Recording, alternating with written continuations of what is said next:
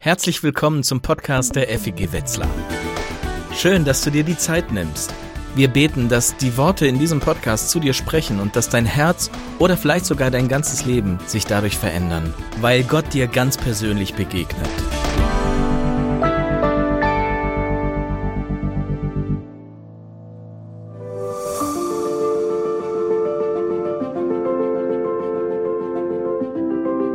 Alle sind schuldig geworden und haben keinen Anteil mehr an der Herrlichkeit Gottes.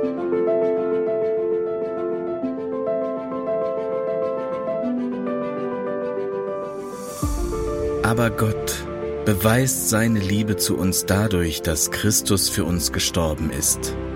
Damals waren wir noch Sünder.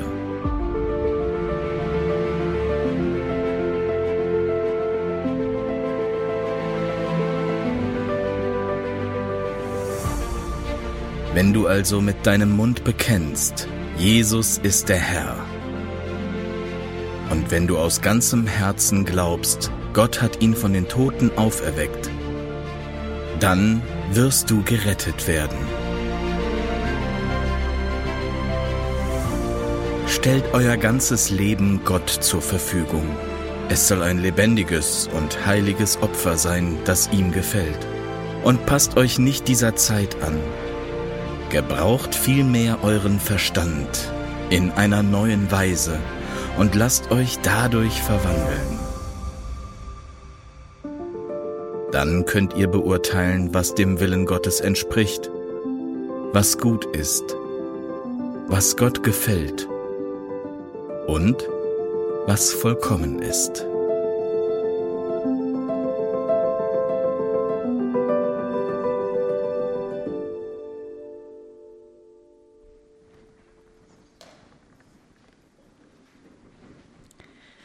Vielleicht hast du diese Verse schon mal gehört. Vielleicht hast du sie schon total verinnerlicht und sogar selber gebraucht, um anderen das Evangelium zu erklären.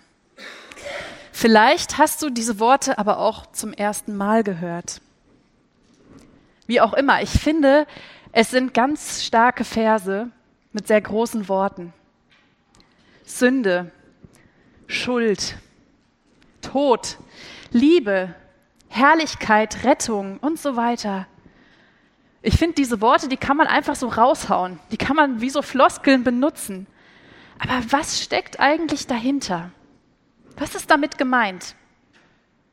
Damit wollen wir uns in den kommenden Wochen beschäftigen und mal genauer hinschauen. Jesus rettet, Jesus heilt und Jesus befreit. Das sind die drei grundlegenden Aspekte des Evangeliums. Und es sind ganz unterschiedliche Zugänge zu Jesus. Mit welchem Aspekt würdest du dich spontan am ehesten identifizieren? Alle drei Aspekte sind wichtig, denn sie gehören alle zusammen, um den Kern des Evangeliums, der guten Botschaft von Jesus Christus zu verstehen. Und deshalb schauen wir sie uns in den Sommermonaten genauer an. Wir wollen Jesus besser kennenlernen. In den Ferien starten wir in die Serie Gewöhn dich an Jesus. Und dort begegnen wir dem Jesus, der heilt. Nach den Ferien haben wir eine Serie, die heißt Es ist nicht alles Gott, was glänzt. Und dort treffen wir Jesus, der befreit. Aber zunächst, heute begegnen wir Jesus, der rettet. Und das tun wir anhand des Römerbriefs. Und heute bleiben wir bei diesem ersten Meilenstein stehen der Römerstraße, beim ersten der markanten Verse, die wie so ein Weg durch den gesamten Brief führen. Römer 3, Vers 23. Alle sind schuldig geworden und haben keinen Anteil mehr an der Herrlichkeit Gottes. Das ist der Ausgangspunkt des Evangeliums. Alle sind schuldig geworden. Alle Menschen sind Sünder. Das klingt erstmal ganz schön heftig, oder? Ist der Mensch wirklich so schlecht? Von Natur aus böse? Oder nicht doch eigentlich im tiefsten seines Herzens gut? Was würdest du sagen? 2016 wurde dazu mal eine Umfrage gemacht und ich fand es ganz interessant. 59 Prozent der Befragten sagten, der Mensch ist von Natur aus gut. 21 Prozent gaben an, der Mensch sei von Natur aus böse. Und die restlichen 20 Prozent, ich vermute, die konnten sich einfach nicht entscheiden. Was hättest du geantwortet? Die gleiche Frage habe ich einfach aus Spaß mal der künstlichen Intelligenz ChatGPT gestellt. Die Antwort war, es gibt verschiedene philosophische Ansätze zu dieser Frage. Einige glauben, dass der Mensch im Kern gut ist und durch die Gesellschaft oder die Erfahrungen verdorben wird, während andere argumentieren, dass der Mensch von Natur aus egoistisch und böse ist. Es hängt auch davon ab, wie man gut definiert. Insgesamt ist es eine komplexe philosophische Frage, auf die es keine einfache Antwort gibt. Ich habe mal weitergefragt, ja, ChatGPT, wie würdest du denn gut definieren? Als künstliche Intelligenz bin ich nicht in der Lage, eine moralische Definition von Gut zu geben, da dies von individuellen Überzeugungen und Konzepten abhängt, die von Kultur, Religion, Ethik und persönlichen Erfahrungen geprägt sind. Letztendlich muss jeder Mensch selbst darüber entscheiden, was für ihn oder sie gut bedeutet. Ich habe so gedacht, das ist eine ganz typische Antwort für unsere Zeit. Gerade den letzten Satz habe ich schon oft gehört, auch in Gesprächen mit anderen. Es muss doch jeder selbst entscheiden, was gut und schlecht ist. Ihr Christen, ihr könnt ja für euch glauben, dass ihr Sünder seid, aber es wäre doch anmaßend, wenn ihr jetzt auch allen anderen Menschen vorwerft, dass sie im Herzen schlecht sind. Das ist Diskriminierung. Ja, okay, keiner von uns ist perfekt. Wir haben alle Fehler, da würden wir bestimmt zustimmen. Aber muss man deswegen gleich von Sünde reden? Ist das Wort nicht eigentlich total veraltet? Mal kritisch gefragt. Brauchen wir im 21. Jahrhundert überhaupt noch diese Kategorie Sünde? Ich weiß nicht, woran du denkst, wenn du das Wort Sünde hörst. Vielleicht an Sünde gegen die schlanke Linie, an Verkehrssünder, Steuersünder oder die sündige Meile. Aber trifft das tatsächlich den Kern dessen, was die Bibel mit Sünde meint? Lass uns mal genauer hinschauen.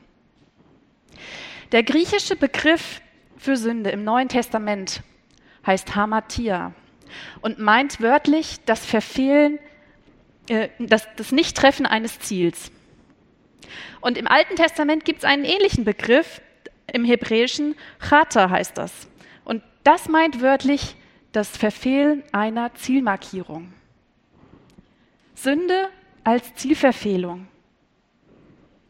Paulus spricht in Römer 3, Vers 12 von diesem Phänomen. Alle sind vom richtigen Weg abgewichen. Was ist damit gemeint? Gott im Zentrum unseres Lebens haben. Das ist die eigentliche Bestimmung von uns Menschen. Er hat uns geschaffen. Er liebt uns und er wünscht sich nichts sehnlicher, als dass wir in einer engen und vertrauten Beziehung mit ihm leben. Darum geht es. Das hebräische Wort für dieses harmonische Zusammensein mit Gott heißt Shalom. Wir übersetzen das ganz oft mit Frieden, aber Shalom meint eigentlich so viel mehr. Es bedeutet absolute Fülle und Heilsein. Das volle, freudige, blühende Leben mit Gott. Das ist das Ziel unseres Lebens. Aber die Bibel berichtet auch davon, dass wir in eine tiefe Beziehungskrise geschlittert sind. Paulus beschreibt das so. Denn trotz allem, was sie über Gott wussten, erwiesen sie ihm nicht die Ehre, die ihm zukommt, und blieben ihm den Dank schuldig. Sie verloren sich in sinnlosen Gedankengängen, und in ihren Herzen, denen jede Einsicht fehlte, wurde es finster. Sünde heißt, die Beziehung zu Gott ist nicht mehr die Mitte meines Lebens, nicht mehr die Nummer eins, nicht mehr die Priorität. An die Stelle von Gott sind andere Dinge getreten. Selbstverwirklichung, Erfolg im Job, meine Familie, Gesundheit, mein Ego. Und wir haben Gott an den Rand verschoben. Oder wir versuchen sogar ganz ohne ihn unser Leben zu gestalten, unsere Identität ohne ihn zu finden. Und statt dass die Beziehung zu Gott die Mitte und das Ziel unseres Lebens sind, setzen wir anderes ins Zentrum und zum höchsten Ziel, Sinn und Glück unseres Lebens. Wer oder was steht im Zentrum deines Lebens? Ich erzähle euch mal von mir. Ich habe immer wieder so Momente, wo mir bewusst wird, dass ich Gott oftmals gar nicht um seiner selbst willen suche. Dass ich nicht mit reinem Herzen bete. Ich suche zwar seine Nähe, aber wenn ich ehrlich bin, dann aus falschen Motiven. Nicht, weil ich Gott als echtes Gegenüber schätze, sondern weil ich meine eigenen Bedürfnisse stillen möchte. Weil ich ihn für meine Anle Anliegen und Zwecke brauche. Weil ich seine Hilfe brauche. Und manchmal gebrauche ich ihn dann. Viel zu selten frage ich Gott einfach mal so nach seinen Gedanken über mein Leben. Viel schneller frage ich Menschen um Rat, die mir wichtig sind. Viel zu selten schenke ich Gott einfach mal so meine volle Aufmerksamkeit, sondern lass mich ganz schnell von anderen Dingen ablenken. Er fragt mich, Ruth, liebst du mich?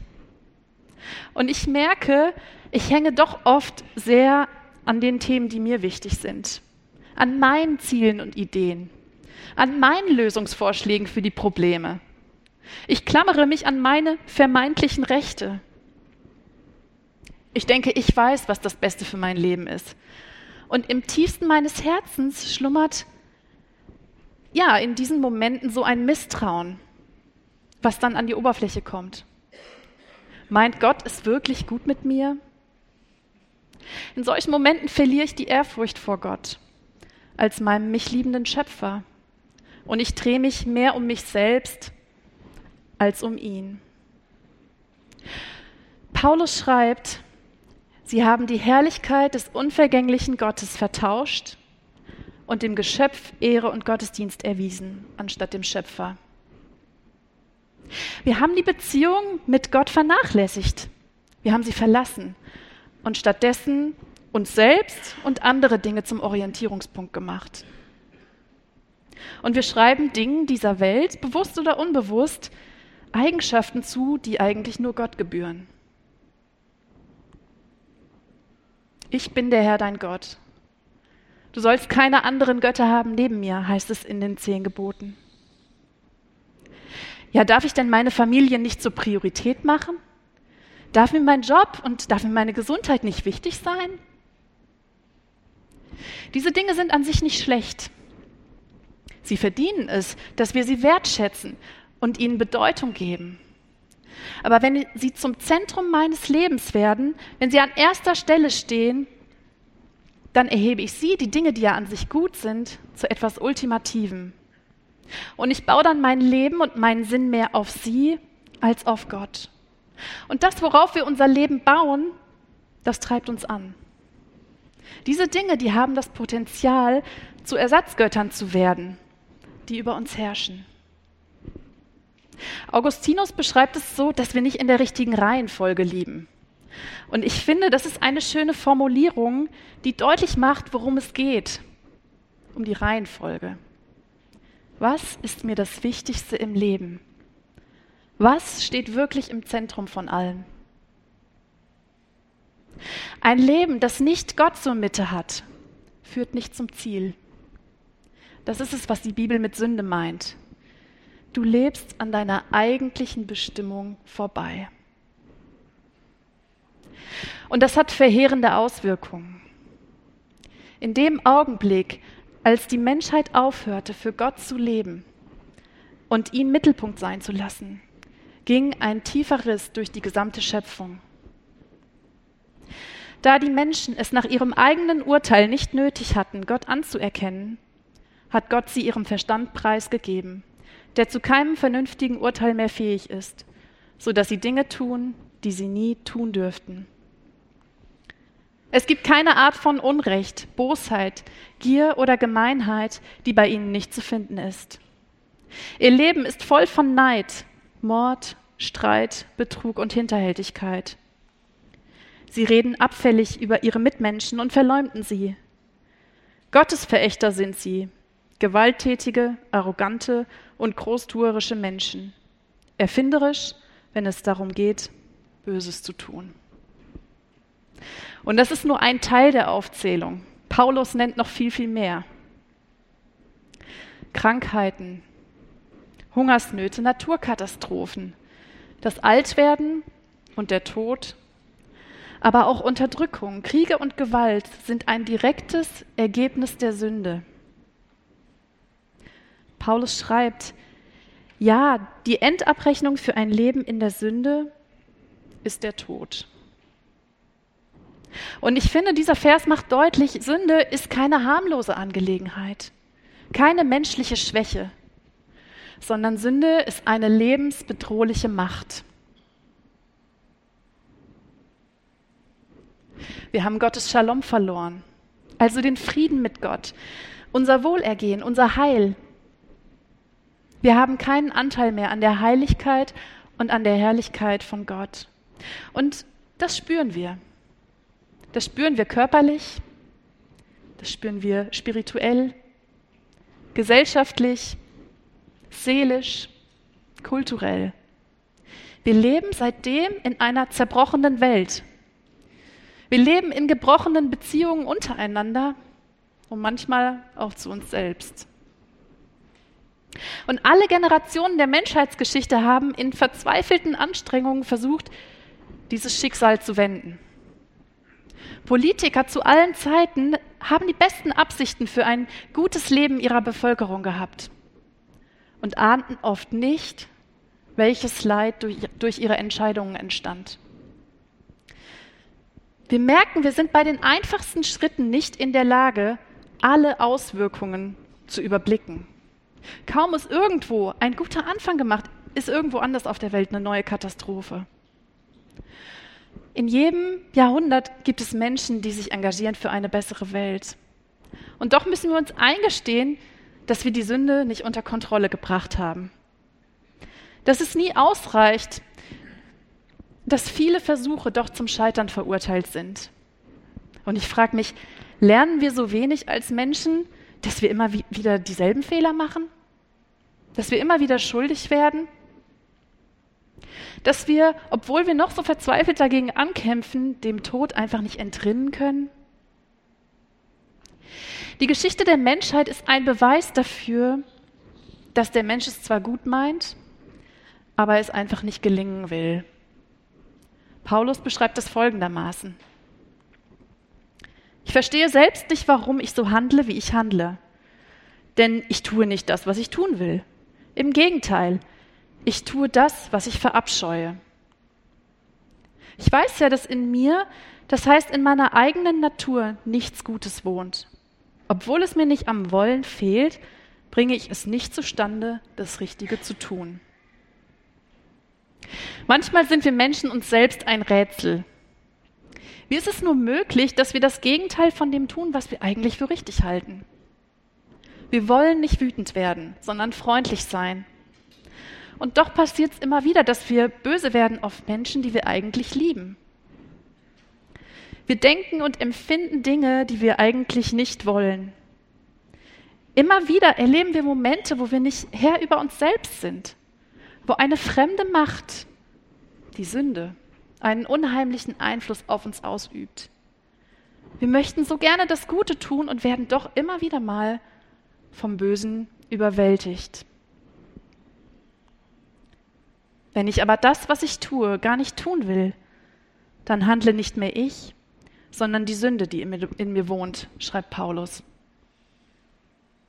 Das ist wie wenn du im Moor spazieren gehst und plötzlich sackt unter dir der Boden weg. Du sinkst ein und je mehr du dich bewegst, je mehr du strampelst, um dich zu befreien, desto tiefer sinkst du. Wenn nicht jemand kommt, jemand von außen, um dich zu retten, bist du verloren. Wirklich, könnte man jetzt einwenden, ist es wirklich so schlimm? Oder malen wir das nicht alles viel zu schwarz? Ich habe doch mein Leben eigentlich ganz gut im Griff. Es läuft doch alles. Ich bin glücklich und ich konnte mir bisher immer selbst helfen. Ich bin noch ein guter Mensch. Ich glaube, wir sind Meister darin, Sünde zu verdrängen und uns alles schön zu reden. Und ich kenne das auch aus meinem Leben. Eigentlich bin ich doch ganz okay, oder? Ich lasse mir jetzt mal kein schlechtes Gewissen machen. Andere sind doch viel schlimmer als ich. Also ich habe noch nie jemanden ermordet. Ich habe auch noch nie im großen Stil gestohlen oder betrogen. In meinem Leben bin ich doch insgesamt eher ein guter Mensch. Ich habe mehr Gutes als Schlechtes getan. Ich bin freundlich, ich bin hilfsbereit, ich engagiere mich doch auch für Menschen in Not. Kennst du das? Wir versuchen uns rauszureden. Und ja, es ist leichter, den Fehler bei anderen zu sehen als bei sich selbst. Aber wir sind nicht die Menschen, für die wir gerne gehalten werden wollen und für die wir uns auch selbst halten. Und sich das einzugestehen, das ist echt schwer. Paulus schreibt denjenigen, die über andere urteilen, Folgendes. Aber du bist ja genauso wie sie und hast dafür keine Entschuldigung. Wenn du sagst, dass sie bestraft werden sollen, dann verurteilst du dich damit selbst, weil du genau dasselbe tust, wenn du über sie richtest. Und in Vers 11, Gott bevorzugt niemanden. Knapp daneben ist auch vorbei. Das hat mein Papa früher immer gesagt, wenn wir zusammen Dart gespielt haben als Familie. Und ich fand das ganz schön fies, weil ich dachte, ich bin doch eigentlich ganz schön nah dran. Ich war doch eigentlich richtig gut. Okay, ich habe nicht ganz die Mitte getroffen, aber ich war schon sehr nah dran. Aber ich habe das Ziel eben doch verfehlt. Ich habe den Mittelpunkt verfehlt. Es hilft nicht, ein besserer Mensch zu werden, einfach nur die Ärmel hochzukrempeln, sich besonders anzustrengen. Auch ein in unseren Augen guter Mensch ist laut der Bibel von der Sünde betroffen und kann sich selbst nicht befreien. Diesen tiefen Schaden in uns Menschen und in dieser Welt, den können wir nicht selbst reparieren. Paulus erklärt in Römer 8, dass die ganze Welt der Vergänglichkeit unterworfen ist und dass es erst wieder in Ordnung kommt, wenn unsere Beziehung zu Gott in Ordnung kommt, wenn er wieder ins Zentrum rückt. Gott sei Dank ist Gott uns entgegengekommen.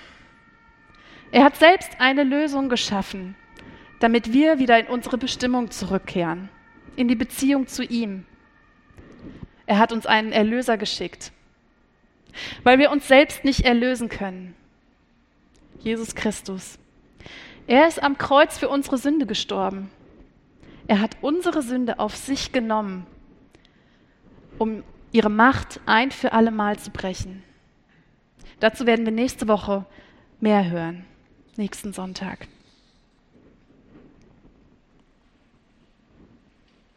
Ich glaube, es ist ein Geschenk, wenn ich meine eigene Sünde erkenne. Jetzt sagst du vielleicht, wieso denn ein Geschenk? Das fühlt sich erstmal ziemlich blöd an. Warum ein Geschenk? Es ist nicht selbstverständlich, meine Sünde zu erkennen. Das geschieht nicht einfach automatisch aus mir heraus, sondern Sünde wird mir erst bewusst, wenn ich mit Gott in Berührung komme. Wenn mir der, der Heilige Geist beginnt in mir zu wirken. Und deshalb brauche ich immer wieder die Bibel, Gottes Wort. Gottes Wort durchdringt meine tiefsten Gedanken und Wünsche und hilft mir zu erkennen, wer ich wirklich bin und wo Gott in meinem Leben nicht im Mittelpunkt steht. Römer 3, Vers 20. Je besser wir Gottes Gesetz kennen, desto deutlicher erkennen wir, dass wir sündig sind. Das ist wie beim Fensterputzen. Und ich muss gestehen, ich mache das viel zu selten. Im Alltag bemerke ich gar nicht, wie dreckig mein Fenster ist. Bis dann die Sonne anfängt zu scheinen. Und auf einmal sehe ich all die Spuren und Fingerabdrücke, den Fliegenschiss und Blütenstaub. Aber im selben Moment spüre ich auch die Wärme der Sonne und ich merke, wie gut mir das Licht tut. In der Gegenwart Gottes erkenne ich die Spuren und den Dreck meines Lebens. Und ich spüre zugleich Gottes unfassbare Liebe. Timothy Keller hat mal gesagt, in mir selbst bin ich sündiger, als ich jemals hätte glauben können. aber in Christus bin ich geliebter, als ich jemals hätte hoffen können. Und dieser Satz, der ist so wahr. Das ist die Botschaft. Jesus Christus liebt uns. Mehr, als wir jemals hätten hoffen können. Mehr, als wir uns jemals vorstellen können. Er liebt uns so sehr, dass er noch etwas mit uns vorhat. Stellen wir uns in sein Licht. Er hat die Macht und die Möglichkeiten, uns von allem Dreck, von unserer Sünde zu befreien. Und er richtet unseren Blick auf Gott, unseren Mittelpunkt. Und er führt uns wieder zurück in unsere Bestimmung, in die Beziehung und den Frieden mit ihm, mit unseren Mitmenschen und mit uns selbst. Wenn du jetzt merkst, ich möchte so gerne, heute zum ersten Mal oder vielleicht ganz neu nach langer Zeit, ich möchte diese befreiende Kraft des Evangeliums erleben, diese Kraft, die jeden rettet, der glaubt. Ich möchte in diese Beziehung zu Gott zurückkehren. Ich möchte ihm sagen, dass er der Mittelpunkt meines Lebens sein soll. Dann lade ich dich jetzt ein, in den nächsten paar Minuten im Stillen Gott deine Gedanken zu sagen. Hier auf der Leinwand werdet ihr ein Gebet lesen und wenn du möchtest, kannst du das zu deinem eigenen Gebet machen.